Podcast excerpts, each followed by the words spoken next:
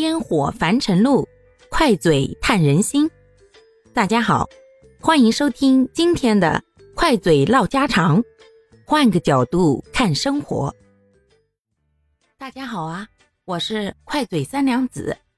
今天呢是一个特别的日子，因为今天呀是现在流行的五二零，五月二十号。那它的谐音呢就是我爱您或者我爱你。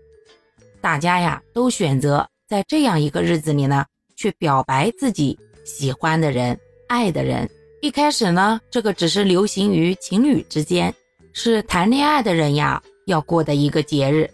当然，对于大多数男生来说呀，是要花钱的一个日子。但随着现在网络时代的兴起和大家对于感情表达方式的进化，现在五二零已经不光是表达对于爱人之间的关系了，可以对所有你想表达的人，借着这个机会大声的说一声“我爱你”，或者呢，现实生活当中有的人是爱你在心口难开。但是依然可以借这个时候呢，用一些行动或者用一些礼物来表达自己的心意。而在五二零这样一个特殊的日子里，送出的礼物或者说所表达的东西呢，大家也都心知肚明了。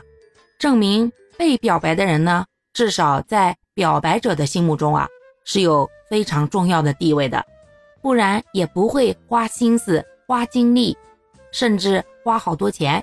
来为你布置这样一份表白呀！